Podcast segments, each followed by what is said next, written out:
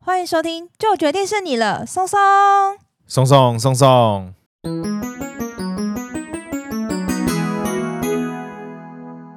大家好，我是你们的专属训练师拉雅。大家好，我是你们的圣诞老松松，吼吼吼！欢迎大家奏会轻松聊自然。又是一个圣诞主题系列了。我们刚才开播之前呢，也喝了一些热热的暖身体的饮料，希望可以让我们录音起来比较顺利一对就些。哎一些发酵的好东西啦， 希望听众朋友们都可以做好保暖。好好享受这个圣诞节的气氛啦。今天呢，我们就直接切入主题吧，松松。上一集的这个圣诞节的餐桌美食呢，除了热红酒之外呢，我们还缺少了一个非常重要的主角。拉雅真的是很想要听整个圣诞大餐就对了啦，对对对对对，我很期待， 圣诞节的餐桌，很期待，就整个圣诞餐桌上面还会出现什么样好吃的美食。那我们就来讲讲最主要的主菜——超大烤火鸡。那我想说，就是各位听众，因为大家比较都是台湾人嘛，那应该会比较难以想象说，诶，为什么国外啊，很常在逢年过节的时候就要吃火鸡？第一个啦，它摆在餐桌上看起来很澎湃，你就说很跟那个呃，摆了一只很大的，我们过年吃什么很大只的鱼之类，就像哎，我们其实也会吃鸡耶。你这么一讲，我们好像也会。对啊，我们会放一整只全鸡啊，哦啊不是它尾牙什么放鸡啊，对对然后对鸡对头对对着对谁谁就要被开除啊之类 的，好像有这么我一们有类说似的习俗哎，啦。对耶，因为火鸡它很大只，然后嗯它料理起来看起来非常的丰盛，看那起来视觉效果很抢眼。再加上它又真的蛮好吃的，它就成为了一个在欧洲算是逢年过节必备的庆祝式的主菜之一。那我们就来讲讲为什么国外会有这个吃火鸡的习俗。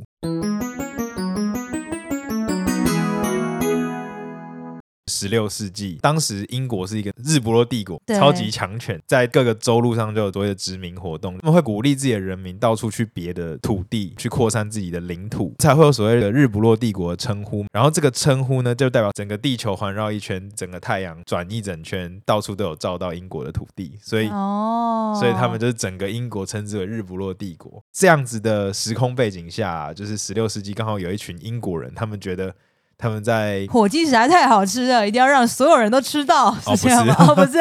我把英国人想的太简单了。OK，好，松松，请继续。英国人呢，他们就觉得他们自己的国家里面呢，宗教被迫害，他们信仰的基督教呢，跟他们现在整个英国盛行的宗教的那个教义啊不合，他们就觉得很难过啦，决定好出去别的国家，开疆拓土，搭乘一艘很有名的船，叫做五月花号。哦，对，那大家可能剩下对故事可能有念过国中历史的，对就会对开对始没有点错唤起一些记忆，尘封已久的回忆。是开启了半岛。是铁盒，就搭乘着五月花号到达了对现在美国对，现在最强的美国，在美国一开始这些殖民啊，大家可以想象，其实到一个新的国家，而且当时又是蛮荒之地啊，嗯，没有什么设备，也非常的荒芜，鸟无人烟。那这群英国人呢，到了那个地方以后，一定是过得非常辛苦，因为水土不服啊，然后人生地不熟啊，不管是食物啊，还是其他资源都非常的匮乏。然后在遇上了美国的冬天的时候，很多人都因为疾病啊，各种药物不够，然后就没有办法撑过这个艰困的环境。那所以到了隔年春天，就少了很多人。那所幸呢，他们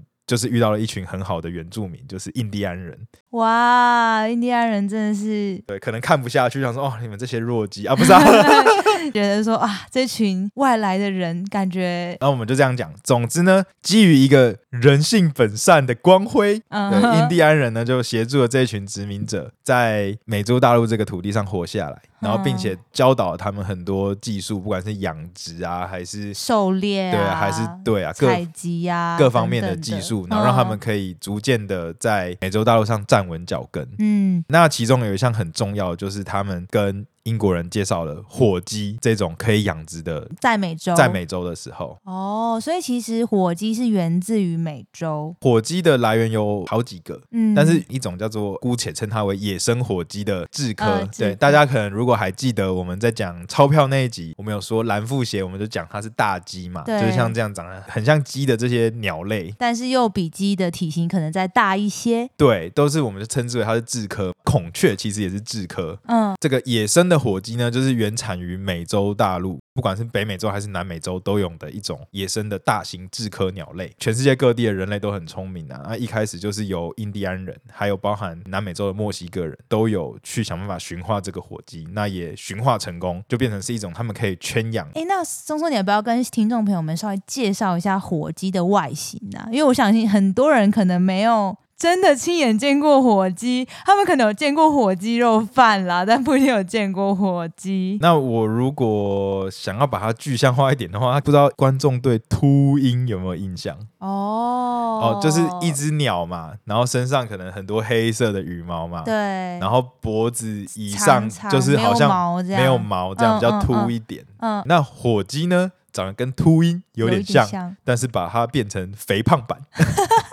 还有火鸡是不是在那个下巴那边也会有一些对， 大家有没有肉球啊观察 是肉过？球 吗？大家有没有观察过公鸡跟母鸡？公鸡是不是有一个冠？对，对，然后如果比较强盛的个体，它的那个脸颊两边会有一个肉瘤，嗯，对对哎红对色的对对肉瘤然后嘛垂下来这样都。会垂下来嘛。火鸡呢，它就是公的也没有那个冠，那哦但它的肉瘤呢，就是它这非个常明两显嗯两颊的红色的肉瘤就是非常的长，就是跟鸡比起来，它长非常多，然后会对这样垂下 来。嗯我之前第一次看到火鸡的时候，我觉得它长得好像很老很老的鸡，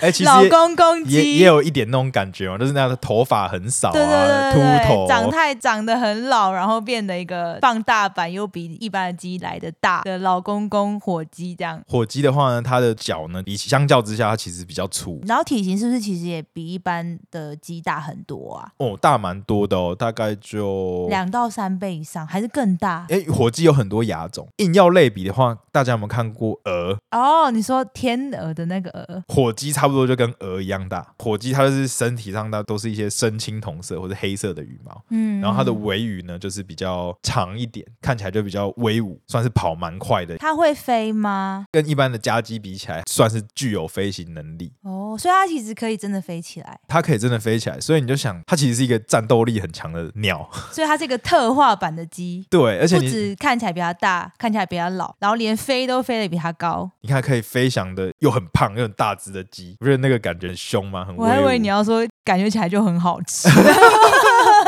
对，呃，对，很威武对。这边为什么松松老师要强调说它看起来很威武呢？因为嗯火鸡啊，其实是本人小时候的阴影。 哦，是吗？你以前有被火鸡追过？哦，我真的被火鸡追过。我跟大家讲，松松呢，小时候呢，有一阵子住在埔里，在小班到大班之间。那个时候呢，我住在阿嬷家，后面都是很多的那个茭白笋田。那在茭白笋田呢，就有一些农家嘛，一块地他就围了一个小小的围栏，然后里面有养很多山羊。为什么会啊养山羊哎？ 我真的不知道、 所以他哎们要放山放牧吗，就是我会看到他，哦他那个时候有时候小时候他真的会。牧羊人的对，有概一个念就是那个阿北，他就很。哦像牧羊人，他就会去遛那些羊。你知道对之前有一个听众跟我们说，他很想要听牧羊人的故事吗？ 哦，真的吗？牧羊人也跟圣诞节那个围啦，围有也有沾到一点关啊你系说啊你。的故事的那个部 没分有没有没有没 有，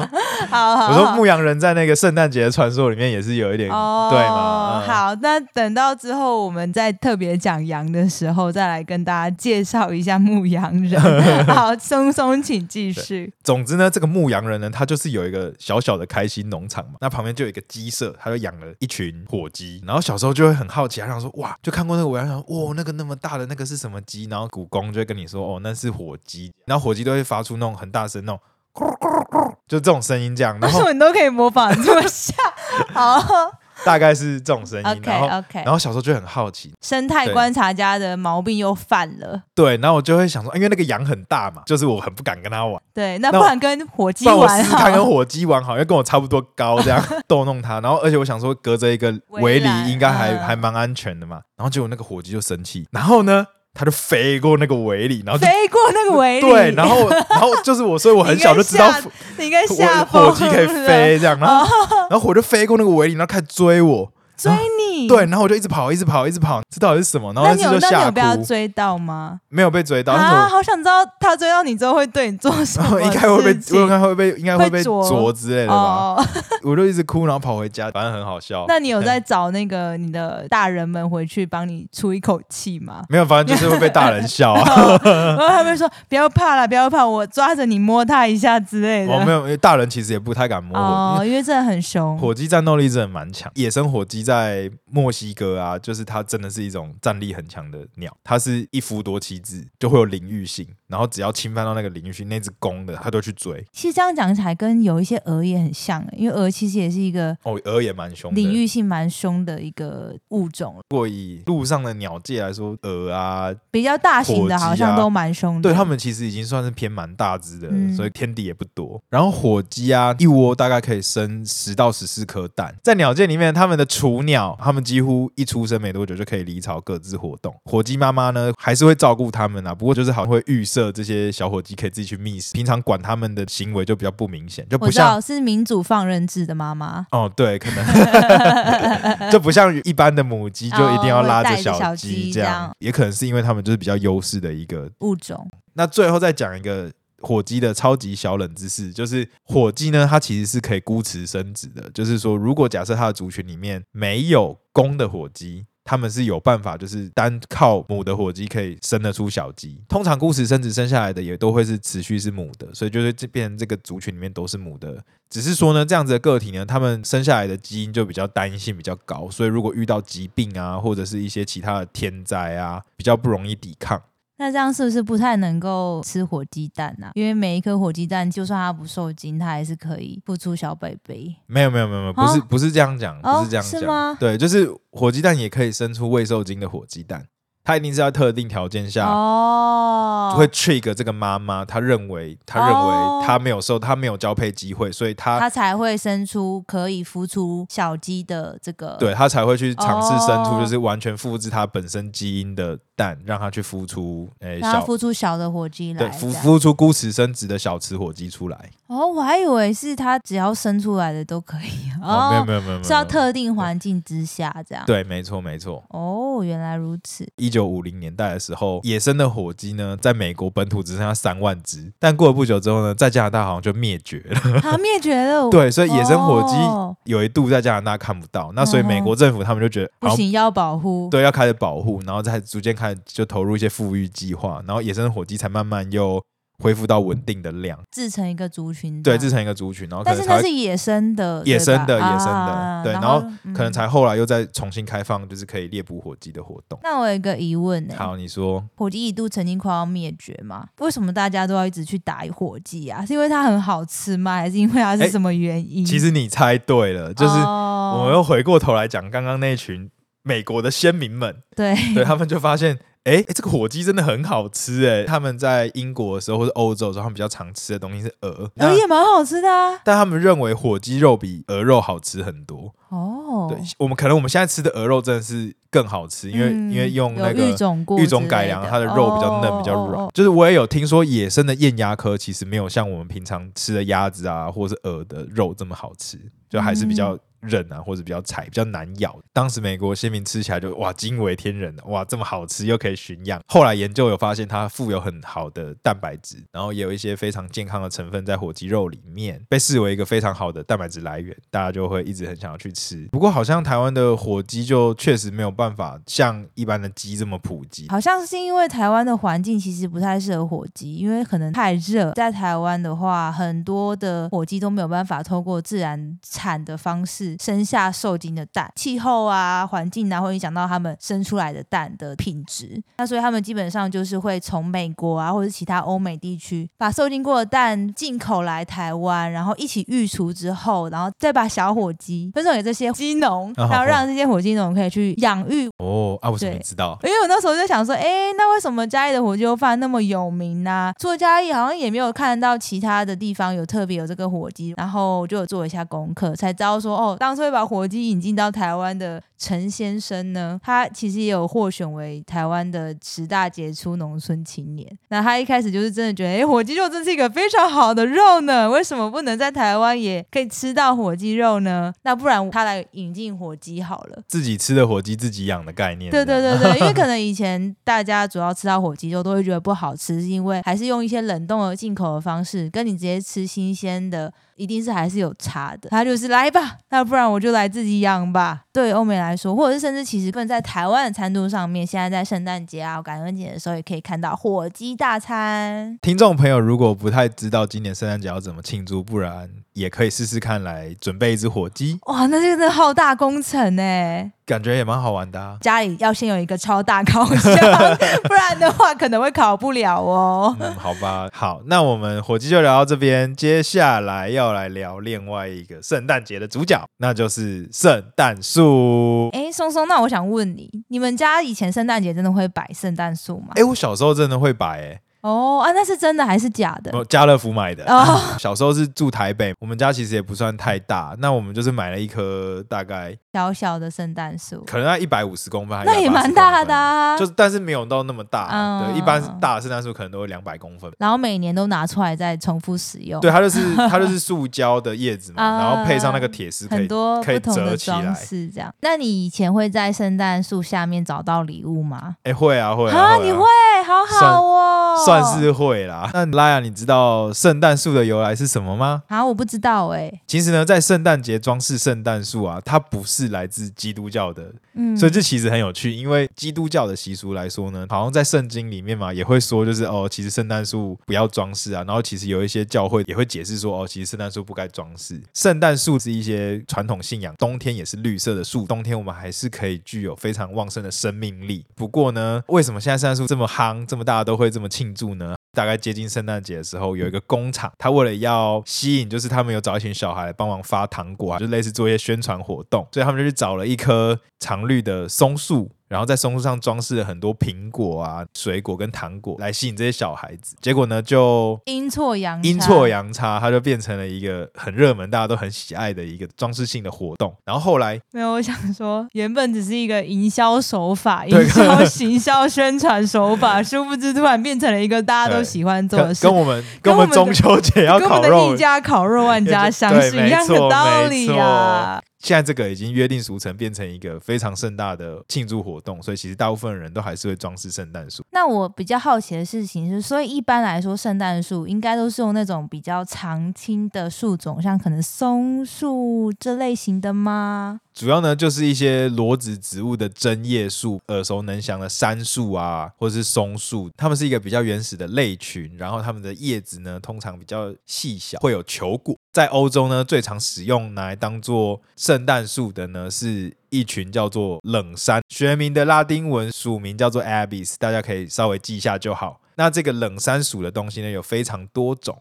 主要呢就是因为它在冬天呢都还会是绿色的，再加上它砍下来之后会有一些香气，所以很适合被拿来装饰在家里。放在家里的那一阵子呢，客厅都会香香的，都有一个精油的味道，精油的味道。 没错，没错，没错，一种天然的哦精油味。那他们也可以驱蚊、防虫之类的吗？啊，可能多多少少有这样子的效果啦。哦、对，哦那传统上呢，现在就会把这些杉树啊，或者是松树啊，最上层砍下来，然后变成尖尖的嘛，就会有对对我们想对象的圣诞树的样子。买很多的彩带啊，或是来装亮饰片啊等等来做装饰。我还没有看过真的树做的圣诞树，台湾应该比较难啊、对，因为我们就不是山这类主要国家吗？其实呢，台湾也有一个 Abyss 属的，就是台湾有一种冷杉，哦，就叫做台湾冷杉，在台湾要海拔很高的地方才看得到，就是大概要两千公尺。甚至两千五百公尺以上比较容易见到，最容易看到台湾冷杉的地方呢，大概就是合欢山的松雪楼，它外面就有一整排的台湾冷杉。台湾冷杉呢，它还有一个小小的冷知识，它的球果刚刚提到它的不是果实哦，是球果，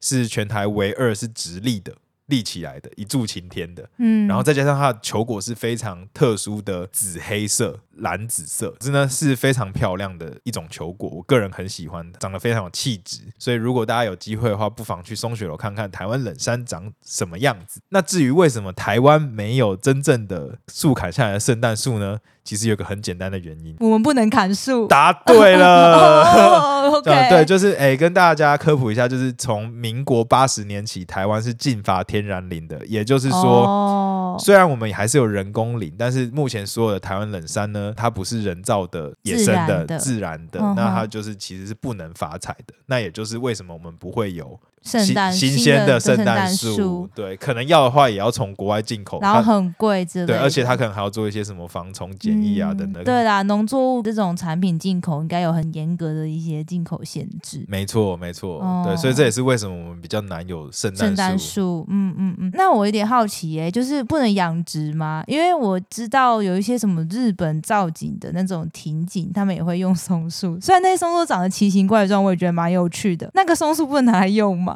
哦，其实种树来讲啊，它嗯其实要花很多很多的时间，所以除非有相对应的产业，哦，对，那然不可然它能就的有点成本难就支撑。成本就没有办法回来。没嗯，错那他们没可能错就比较倾向于造那种日式庭院的那一种松树，就不会造那么大的圣诞树之类的。对，因为其实像那种日式庭院的松树，它那个长得很扭曲，或是对大家很喜欢的那个形状，其实是对特别用钢丝固定，在它成长期间把它拉出这个形状。通常不用那么大，像圣诞树那样。我对猜，所以就算你有一些园艺的种一些二叶松啊，嗯或是五叶松这些松树，也比较少拿来当做圣诞树卖，因为规模不到。对，嗯科普一一个数据啊，美国人好像每年花了十五亿左右的，钱在购置圣诞树上，对，但是台湾显然是没有这样子的市场。台湾可能有点难。 对，那另外就是美洲呢，他们因为有比较大的土地，他们的对林业比较发达，他们可以嗯有一大片森林专门拿来种每年要拿来砍的圣诞树。不过松松，其实你提到一个蛮有趣的一个针对于圣诞树的点，就是说在欧美国家，圣诞树的这个市场显然是非常具有商业价值嘛，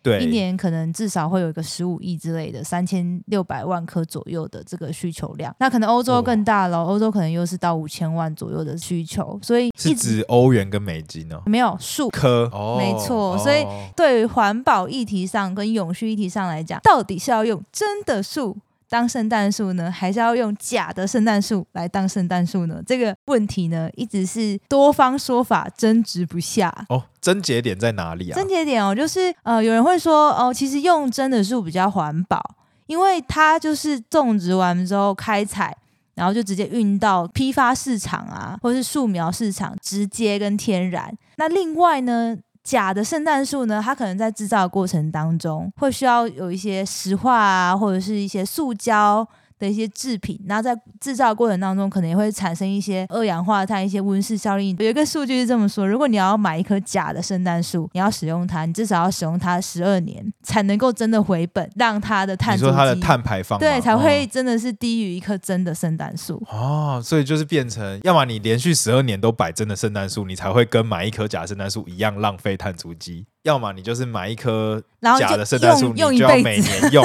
用十二年你，可能要用超过超过之十二类的年。才会赚这样。才会真的赚，所以其实两方说法都各有其依据啦对。这个时代好像很难想象一个东西用十二年吼，对对啊，而对，且尤其是像圣诞树这种感觉会嗯、有一喜些新耗厌损、旧耗损之类 的。但是如果你是用真的圣诞树的话呢，圣诞节过后之后你就会丢掉嘛，因为它对可能就没有那个价值，也是被烧掉吗，对，是被烧掉，通常是被哦烧掉啦。哦就是欧美国家有一个蛮新兴的一个服务，就叫做圣诞树的租借服务。租借是对，怎么样租借？就是说呢，他们可能也会有类似你讲的这个一片森林或是一个地方，就是专门来种植这些圣诞树。嗯那在圣诞节的这个期间呢，就推出一个租借服务，大家就可以把它连盆，把圣诞树连盆带树。哦活的吗？活的，哦然后有些人可能会说，那万一它突然越长越大怎么办？在一定限制上，就是你可以跟它再换盆，然后就让你到结束租借的那一天。基本上圣诞树都会活着，只有事主非常非常粗心，都不给它浇水，那它才可能会死掉。不然的话是可以就是种植，然后哎回收，然后让它继续长大嘛。那明年再租给可能同样需求要需求更大圣诞树的人，所以这种圣诞树的租借服务算是一个新的一个商机哦在、比较永续一点，对对对对对对对。啊所以这可能是一个额外的一个新的方案，替代比较进方案步啦比较进步对啦对对对，说真的，其实很多百货公司啊，或者嗯是政府单位，也许会有一些活动啊，他们摆出来圣诞树也特别漂亮。去看这些大型的公众装置艺术也非常有圣诞气氛啊，嗯不一定要在家里这么做。不然也可以自己 DIY 啦。然后用纸剪吗？还是做那种折纸的小小圣对啊，诞树？对啊，都好是像一也些蛮有方趣式嘛的。。呃或者是我们也我可就以去看那个新北夜探探城。 好了，那我们今天的节目也差不多就到尾声喽。那我们要要来总结三件事吗？好，那第一件事是什么呢？第一件的话，不然就从火鸡开始好了。火鸡本人呢是非常大只的雉科动嗯物，那它在原生于南美洲跟北美洲，脸颊两侧具有非常长，然后会红色下垂的肉瘤，跑得很快，很会飞，很凶猛，会发出呜呜的声音。 曾经是松松小时候的梦魇。然后这这个不是 重点，可能会孤雌生殖，它们的小鸡好了，很太很会多了，跑，可以了。 小鸡一出生就具有很多能力。他， 好好好，你快把全部都讲完好了。好好。那第二点那第二个的话，不如就台湾的火鸡好了。哦，台湾目前大部分的火鸡呢是世界由进口受精的蛋来台湾孵化后，再把雏鸟们分送给各个火鸡的养殖场。那第三点，真假圣诞树好了，传统上真的圣诞树呢会使用 Abies 冷杉属的植物作为大宗的圣诞树的来源。那假的圣诞树要用超过十二年才比较环保。嗯，五到十二年啊啦， 5到就12看怎么精看细的多计大算，对看对多大对，只这样啊？对对啊对，就是还有你要怎么算整个历产链的过程，大概是五到十二年。那最后最后就是现在在国外有很流行圣诞树租借的服务，是一种比较进步而且环保的做法哦。哎，那我想要补充一个，好好，你就是说你有看史努比 吗？呃没有就是里面有一个叫做查理布朗圣诞树，查理布朗圣诞树是什么？就是我知道里面查理布朗，对，就是里嗯面的那个男主角呢，他有一集就是他发现一个长得很小。丑丑的圣诞树苗，然后然后他就觉得哈于心不忍，就把它带回家，然后把它照顾，然后照顾，然后让它变得很健康、很漂亮、很茁壮。那所以市场上呢，就 演变出一个叫查理布朗圣诞树，就是次级品的圣诞树。哦然后他们可能会用比较便宜的方式卖嗯认购，然后你可以再回去再种它，然后也可以装饰它，通常会用比较便宜的价格，哦，感觉是一是不是很个可爱？蛮可爱 的，蛮可对爱对对对的。对。嗯蛮有趣的欸，这个对，这也有个一个这样的另外一个，这个大家也是蛮推崇的。好哦，感谢我们拉雅最后回马枪 的 一一个个小圣诞小补 充，对对对。不过其实我也没有看史努比啦， 欢迎有看史努比的朋友们来跟我们分享一对下。，帮我们补充一些小知识。没错，好，那我们今天的节目就差不多到这边喽。最后祝大家圣诞节快乐，然后希望大家都可以拿到自己喜欢的礼物哦。我是松松，我是拉雅，哎再见，拜拜，拜拜。